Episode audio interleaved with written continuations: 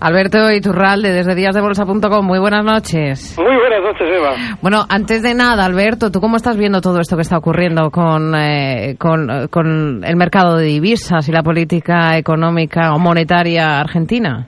Mira, eh, hoy he estado, según hablabas con, con Javier Flores, Sí. he estado echando un vistazo a las caídas tanto del DAX como del IBEX, ¿eh? en relación a una intervención que me ha tocado antes. Y es que, claro, el IBEX ha, caído un 7,5% desde sus máximos la semana pasada. Y un índice que no tiene nada que ver con Argentina, teóricamente, en el plano económico, como es el DAX, ha caído un 5,20%. Vale. Pues el, el movimiento medio de ambos índices durante el último año viene a ser, mientras el DAX es del 0,95%, el IBEX es el 1,45% diario de media. Eso significa que a una caída del DAX de 1,20% se corresponde por volatilidad una caída del IBEX exactamente como la ha hecho, un 7,5%, lo que quiere decir que la caída de todo el mundo no tiene absolutamente nada que ver, incluida España, con lo de Argentina. Lo que ha pasado para los españoles de bueno es que Argentina nos ha dado una razón para vender. Pero lo que está pasando en el mundo globalmente en bolsa es que como nadie nos da una mala noticia para justificar tremenda caída, lo que quiere decir es que todos los índices mundiales van a seguir cayendo. Y las noticias globales macroeconómicas, véase la FED mañana, seguramente serán relativamente tranquilizadoras para que a los pequeños inversores de todo el mundo no les dé tiempo a vender airosamente. Esto va a caer, Eva, ya lo veréis.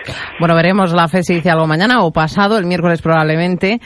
Pero eh, lo cierto es que los inversores no terminan de perderla de vista y sobre todo también hablan mucho de, de los países emergentes. Eh, hablabas de malas noticias. Hombre, que el crecimiento de China se ralentiza por un lado no es muy positivo, sobre todo para todos aquellos que les vendemos a China, sobre todo la Unión Europea, ¿no? Fundamentalmente, eh, que es su principal socio, eh, pero también es verdad que quizá ya lo había descontado el mercado, ¿no? Porque si ya se fíjate, sabe.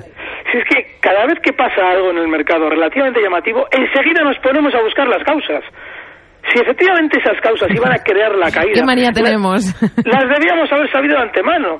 Es decir, lo de los emergentes se sabe hace una semana, no, hace un año, dos años. Sí. ¿Qué pasa? Que como no entendemos por qué cae el mercado, viene alguien desde Estados Unidos y dice, yo creo que va a ser por lo de los emergentes. Y a partir de ahí se, se corre la voz y todos con la, con la milonga de los emergentes, de China, del otro, lo demás allá. No, Eva, eso es la mecánica del mercado. Han estado meses vendiéndonos bonanza económica, el mercado empieza a caer sin saber nosotros por qué, y claro, cuando ya haya caído y quieran que liquidemos todo, nos darán las razones. Por ahora, tranquilidad, porque todas las noticias que van a salir van a ser relativamente tranquilizadas para que no vendamos. Ya veréis cómo cae. Alberto, ¿qué dicen los asiáticos para Bueno, pues hoy? estos Porque están- ayer tremendo batacazo también. Estos están dispares, fíjate, están ahora mismo el Nikkei 90 puntos negativos en los 14.850 y el Hansen 76 positivos en los 22.001, es decir, van completamente a la contra. Eso sí, el ASX 200 australiano está 32 puntos negativos, un 0,6% de caída en los 5.125. El, CS, el CSI, es decir, el índice de Shanghai, está ahora mismo un 1 con 2% de caída, 26 puntos negativos en los 22.227 puntos. De manera que siguen los eh, asiáticos también con ese color dispar relativamente intenso, pero negativos globalmente, con lo cual seguramente lo que van a, hacer- lo que van a hacer en su apertura esta madrugada va a ser continuar con los descensos.